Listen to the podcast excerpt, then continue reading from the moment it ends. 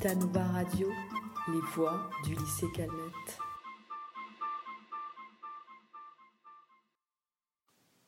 Bonjour chers auditeurs, nous allons aujourd'hui aborder la notion de conscience morale et pour cela nous avons invité une lectrice.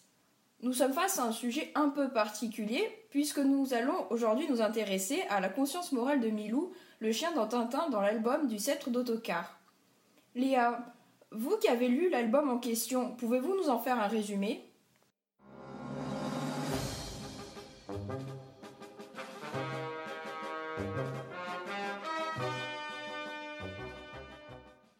Bonjour, oui, bien sûr. Dans cet épisode, Tintin a pour mission de récupérer le sceptre du prince d'Autocar. Alors qu'il y est parvenu, il se rend compte que le sceptre n'est plus dans sa poche. Pour aider son maître, Milou part à sa recherche et le trouve. Sauf que sur le chemin du retour, il va faire face à un grand dilemme en tombant sur un os. Il va alors se demander s'il doit ignorer l'os et rapporter le sceptre à son maître, ou bien céder à la tentation, quitte à décevoir Tintin. L'intérêt de ce passage est que nous pouvons analyser la conscience morale de Milou. Rappelons ce qu'est la conscience morale en donnant une définition de Kant. Ce serait la capacité de juger ses actes et de savoir si on agit bien ou mal. La raison étant une faculté universelle qui nous permet de juger nos actions. Dans l'une des vignettes, Milou va penser aux conséquences qu'aurait son choix. Il prend ainsi un recul sur lui-même afin d'analyser la situation. Il anticipe la réaction qu'aurait Tintin s'il ne rapportait pas le sceptre. Il serait déçu et en colère. Milou va ensuite regarder alternativement l'os et le sceptre et douter. Le doute, selon Descartes, est à l'origine même de la pensée. Je sais que je pense, car je doute. Et dès lors qu'on doute, on devient un sujet pensant. Mais cela sous-entendrait que Milou est considéré comme un sujet pensant alors que c'est un animal. N'est-il pas régi par ses instincts plutôt que par sa raison, puisque l'instinct s'oppose à la notion de sujet? C'est un mouvement intérieur qui pousse à exécuter des actes sans qu'on en ait conscience. Alain disait justement que les animaux ont en apparence des passions, des sentiments, mais ils n'ont ni la liberté ni la conscience. Ils agissent sans réfléchir. En plus, pour Descartes, l'animal n'a ni âme ni raison. On peut remarquer que dans les livres, les auteurs ont tendance à attribuer un caractère humain aux animaux. Le fait que Milou doute le prouve bien, car c'est à cet instant-là qu'on peut affirmer qu'il a une conscience morale. Mais ensuite, l'instinct prendra le dessus. Bien que Milou ait la capacité d'anticiper la réaction de son maître et de se poser des questions, il cédera à cette nature animale. Milou n'est pas considéré comme un sujet au même titre que Tintin, c'est un personnage. Alors certes, lors d'un bref instant, le chien prend un certain recul pour faire un choix entre le bien et le mal, entre la raison et l'instinct. Mais c'est toujours l'instinct qui prendra le dessus, puisque Milou est et restera un animal.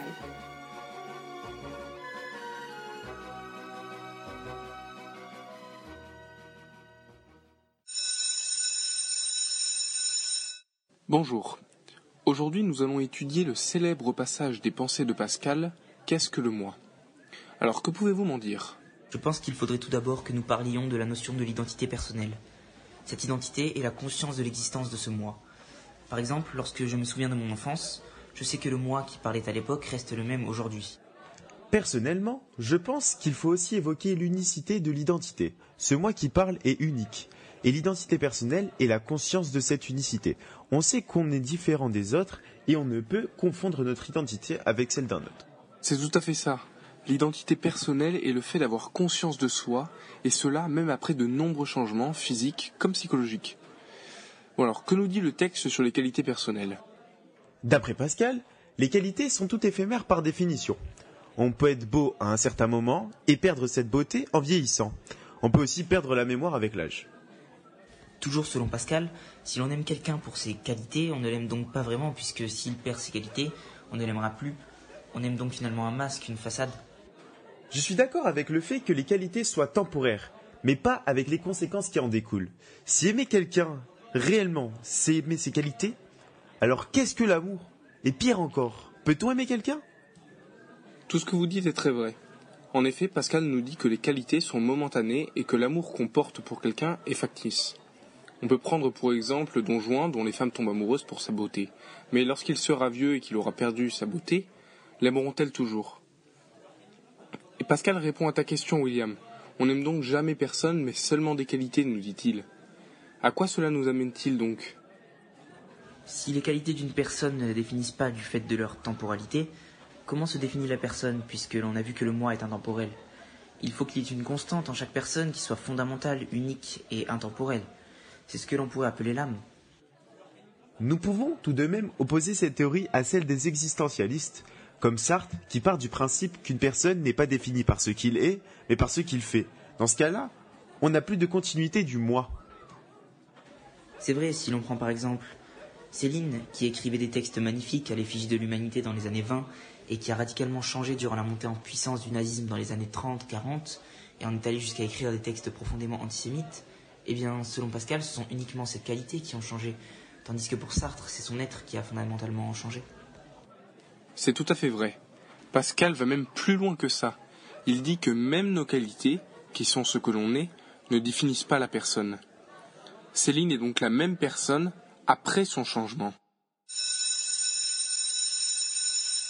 Eh bien, merci pour votre participation. Passez une bonne journée et à bientôt.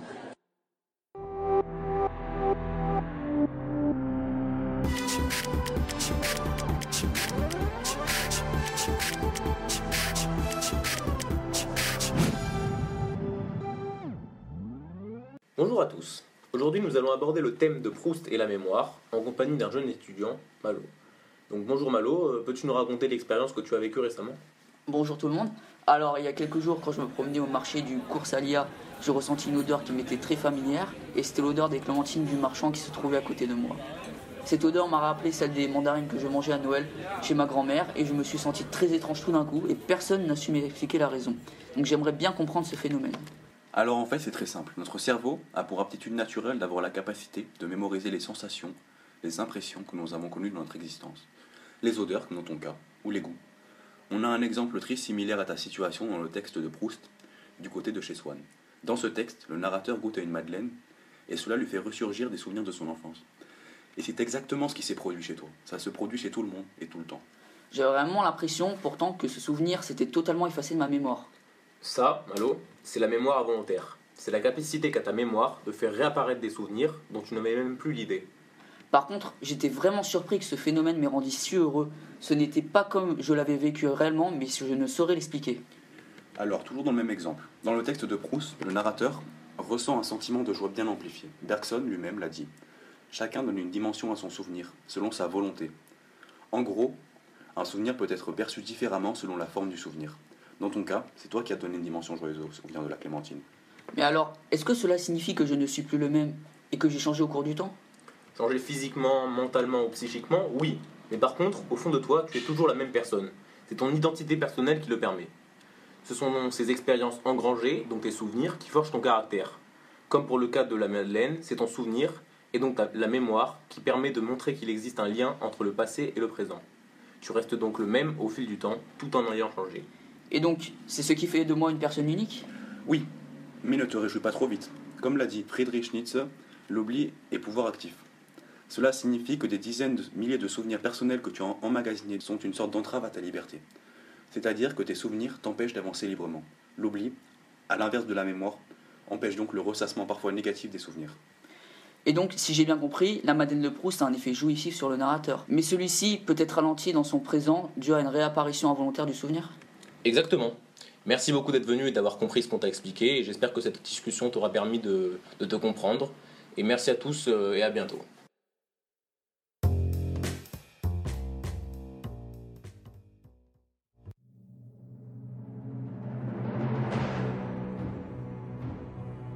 Bien avant les études scientifiques approfondies qui ont permis de comprendre le fonctionnement de notre pensée, certains écrivains et philosophes comme Schopenhauer ou Nietzsche ont eu l'intuition de la complexité de notre psychisme.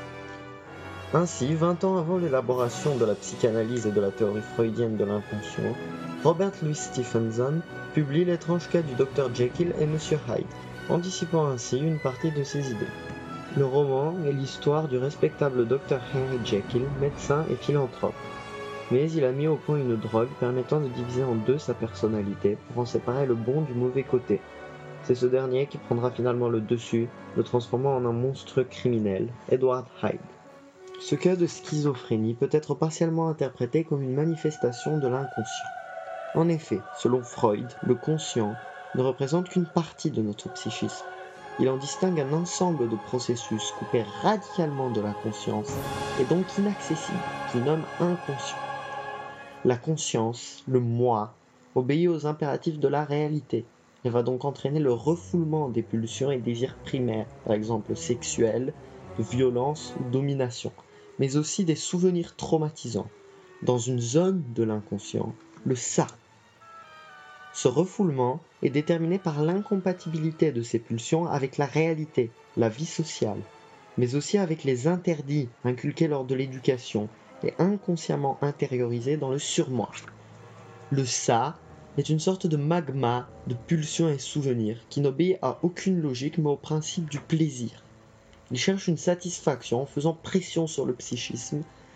Ainsi, bien que censurés par le moi et le surmoi, ces pulsions se déguisent et influence nos actes, notre comportement, sans que nous puissions nous en rendre compte et en comprendre les causes. Dans l'œuvre de Stephenson, le personnage d'Edward Hyde peut être identifié au ça freudien du Dr Jekyll, ce dernier correspondant au moi. Pour se faire une place dans la société victorienne, il a systématiquement refoulé son agressivité et sa libido dans son inconscient, symbolisé par Edward Hyde. C'est cette pression inconsciente qui le pousse à désirer libérer le côté monstrueux. Ainsi, sans se rendre compte de cette influence néfaste, il découvre le moyen de scinder son psychisme. Il libère alors le ça, Mr. Hyde, qui trouve satisfaction et plaisir en s'adonnant à des actes de violence, débauche et allant jusqu'au crime. Moi, Dr. Jekyll se sent soulagé d'avoir échappé à cette pression et au début ne se sent pas responsable des abominations que celui-ci commet. En effet, Hyde agit indépendamment de la volonté du docteur car la censure imposée au ça par le moi a été détruite. Ces pulsions, étrangères à la conscience de Jekyll, vont le dominer et lui imposer la satisfaction immédiate de ses désirs primaires. Le moi est envahi par son inconscient, Auquel il ne peut désormais résister et perd le contrôle du sujet. Cette dualité de l'être mène à la révision de la théorie d'unité du sujet, qui n'est plus uniquement conscient comme le pensait Descartes, donc maître de soi-même, mais à la fois influencé par l'inconscient qu'il est incapable de comprendre, parfois même de dominer.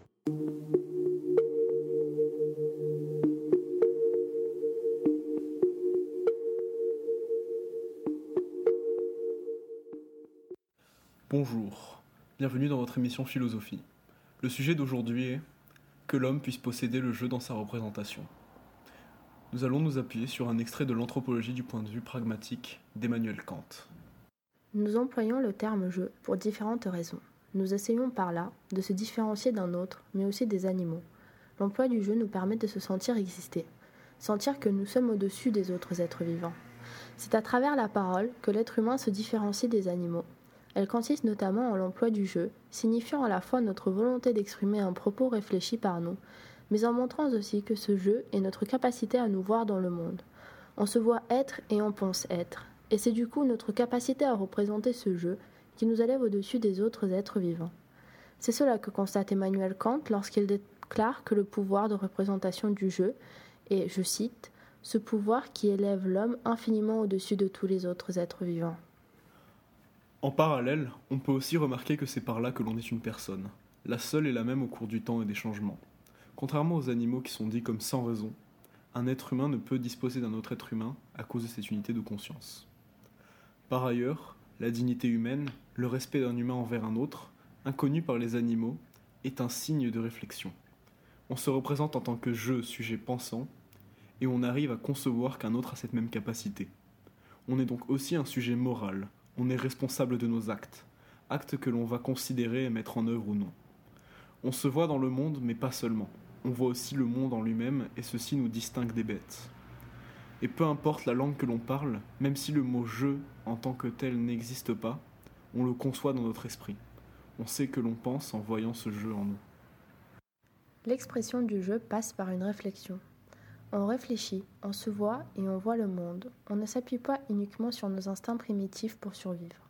On essaie de penser, d'analyser.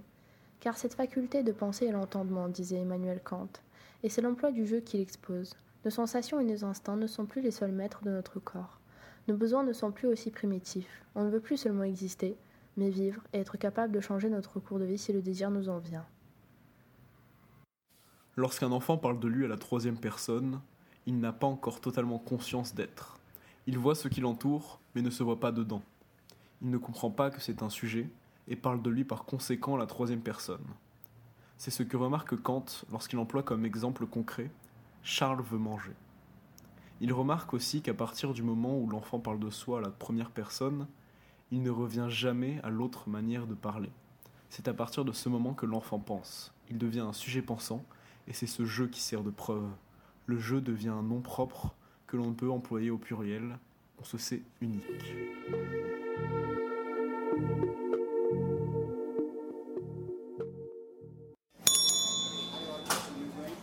Un café, s'il vous plaît. Et pour moi, un chocolat, s'il vous plaît. Alors, t'en as pensé quoi de ce film? Bah, écoute, je n'aurais pas pensé qu'il me plairait autant, sachant que c'est un film ancien. Je veux dire, Nosferatu, il date quand même des années 1920, et c'est le premier film de vampire. C'est vrai qu'on pourrait penser que Murnau n'est plus d'actualité. Par contre, je me suis posé pas mal de questions par rapport à ce film. Ah oui, lesquelles?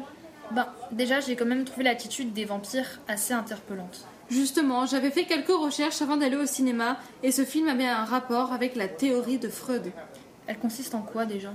Tu sais, c'est la théorie qui parle du moi, du surmoi et du ça. Ah, mais oui, c'est vrai, ça me revient un petit peu à l'esprit. Mais euh, c'est quoi déjà le, moi, le, surmoi et le, ça? Freud s'est beaucoup intéressé à l'être humain en fait. Et il nous parle d'abord du ça et le décrit comme la partie obscure de notre personnalité.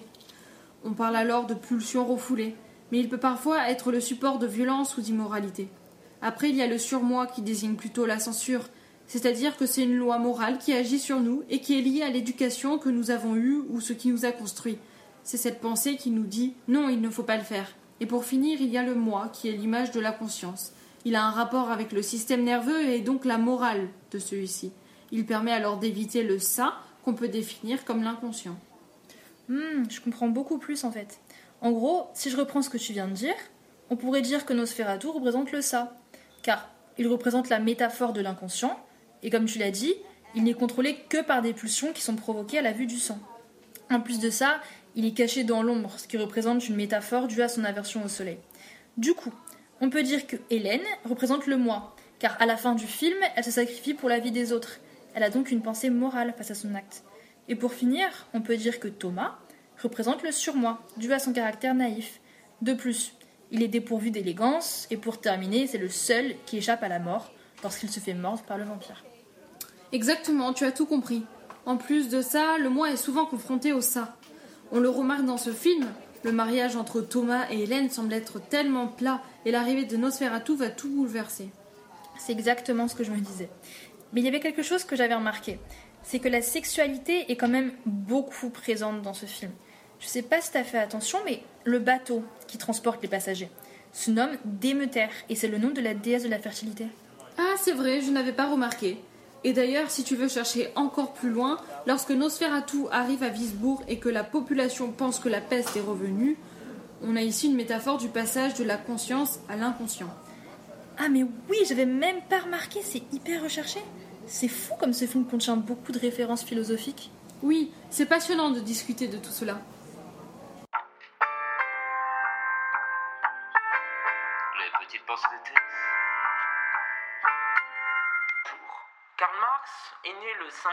1818 et meurt le 14 mars 1883, est un philosophe, économiste, sociologue, socialiste et communiste allemand. Il est connu pour sa description des rouages du capitalisme et pour son activité révolutionnaire au sein du mouvement ouvrier. L'ensemble des courants de pensée inspirés des travaux de Marx est désigné sous le nom de marxisme. Il a eu une grande influence sur le développement ultérieur des sciences sociales. Ces travaux ont influencé de façon considérable le XXe siècle au cours duquel de nombreux mouvements révolutionnaires se sont réclamés dans sa pensée. Aujourd'hui, nous accueillons deux invités qui vont nous éclairer sur la conscience de classe par Karl Marx. Bonjour. En effet, la distinction est effectuée pour la première fois par Karl Marx entre classe en soi et classe pour soi soulève la question de la définition d'une classe sociale. Une classe en soi est une classe sociale qui existe de fait, c'est-à-dire objectivement. Les individus faisant partie de cette classe ont des interactions entre eux. Cependant, ils n'ont pas forcément conscience d'une appartenance, commune. Les classes en soi correspondent à des groupes ayant des conditions et un style de vie très proches. Au contraire, une classe pour soi est une classe dont les individus la composant ont conscience d'une appartenance commune. C'est la classe pour soi qui va par la suite permettre, dans l'idéologie marxiste, une lutte de classe. Avant de commencer, euh, salutations à tous. J'aimerais dire aussi que la conscience de classe est une idée collective.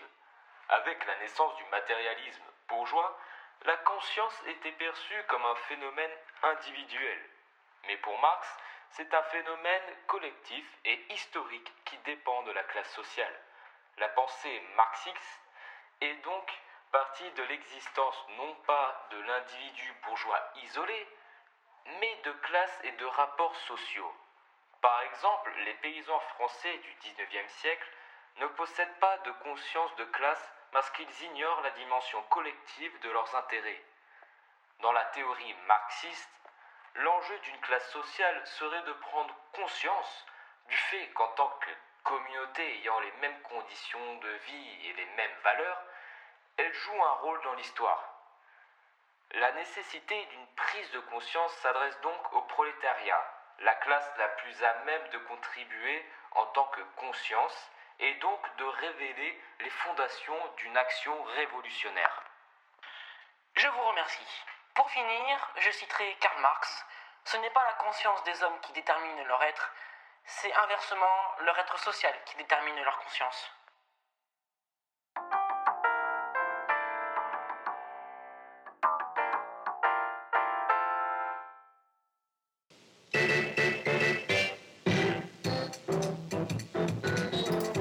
Qui ne connaît pas cette musique Voilà une preuve de la très forte présence des jeux vidéo dans notre société actuelle.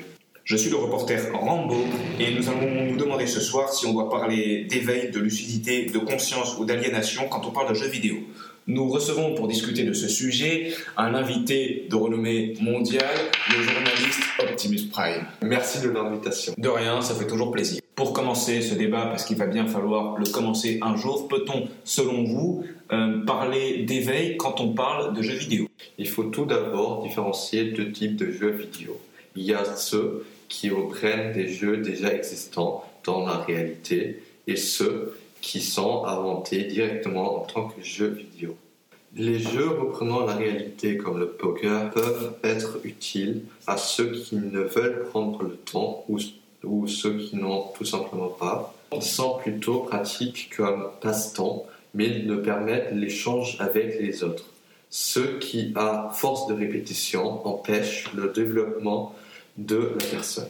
Personnellement, je pense que certains jeux peuvent tout de même forger une certaine personnalité aux joueurs. Par exemple, euh, un joueur qui jouerait à un jeu de basketball, de baseball, de pétanque, de Scrabble ou encore de bridge pourrait avoir une soudaine envie de jouer à ce jeu dans la réalité. Et donc pouvoir se forger une certaine personnalité grâce aux jeux vidéo. Je viens de recevoir un message d'une certaine Catherine qui habite à Reims et qui nous demande si on peut passer à la seconde catégorie de jeux vidéo. La seconde catégorie de jeux vidéo, ce sont les jeux vidéo totalement irréels dans lesquels on peut s'identifier et se plonger dans un monde irréel. Oui, et cette catégorie de jeux, ça me fait penser euh, à la fois on avait failli arriver en retard en cours d'allemand parce qu'on était trop pris dans une partie de Call of Duty. Tu te rappelles Optimus Ouais, c'était énorme. Cette petite anecdote, en fait, ça ça me, permet de dire que le jeu, en fait, crée un nouveau moi, un nouveau sujet pensant. On est comme absorbé par le jeu parce qu'il se produit derrière l'écran. Le sujet, en fait, que l'on est dans la vraie vie, n'existe plus. On n'est plus conscient de soi-même, de sa propre existence et du monde extérieur. Oui, ça me rappelle une discussion que j'avais avec Wanted, qui me disait d'ailleurs que le jeu est comme un miroir déformant sur notre monde. Ce qui me semble logique, puisque dans un jeu vidéo, les lois physiques et les règles sont différentes de la réalité. Pour moi, en fait, il y a juste deux types de mondes, c'est-à-dire un monde euh, irréel, donc le monde du jeu vidéo, qui est une déformation de la réalité, et la réalité. Il peut y avoir certaines personnes qui se transposent dans le monde irréel et qui donc ensuite voient la réalité comme une déformation de l'irréel et non l'inverse comme le voit chaque personne normale. On peut pousser la réflexion encore plus loin, citant Descartes. Descartes disait qu'il ne sait s'il est dans un rêve ou dans une réalité, et que la seule chose qu'il sait, c'est qu'il est sujet pensant dans ce monde. On doit se demander si le monde dans lequel nous sommes n'est que aperçu comme réel, puisque nous y sommes sujets pensants. Pour répondre à notre question de base de façon brève, on peut dire qu'il faut tout simplement avoir le recul suffisant pour pouvoir faire la distinction entre ces deux différents mondes réels. Il faut être conscient du monde dans lequel on est en tant que sujet pensant. Si on n'arrive pas à faire cette distinction, on perd son moi, on est trop absorbé par un des deux mondes et on perd toute logique, toute réflexion, toute notion. C'est ce qu'on appelle l'aliénation, une certaine forme de conscience. Si on arrive à faire cette distinction, on remarquera qu'il y a bien des choses positives. On peut par exemple développer une réflexion grâce à un jeu vidéo et se rendre compte des réalités de la vie. Je remercie euh, tout particulièrement le public qui nous a écoutés et bien entendu euh, mon confrère journaliste Optimus Prime que l'on retrouvera sûrement bientôt dans un nouveau débat. Au revoir.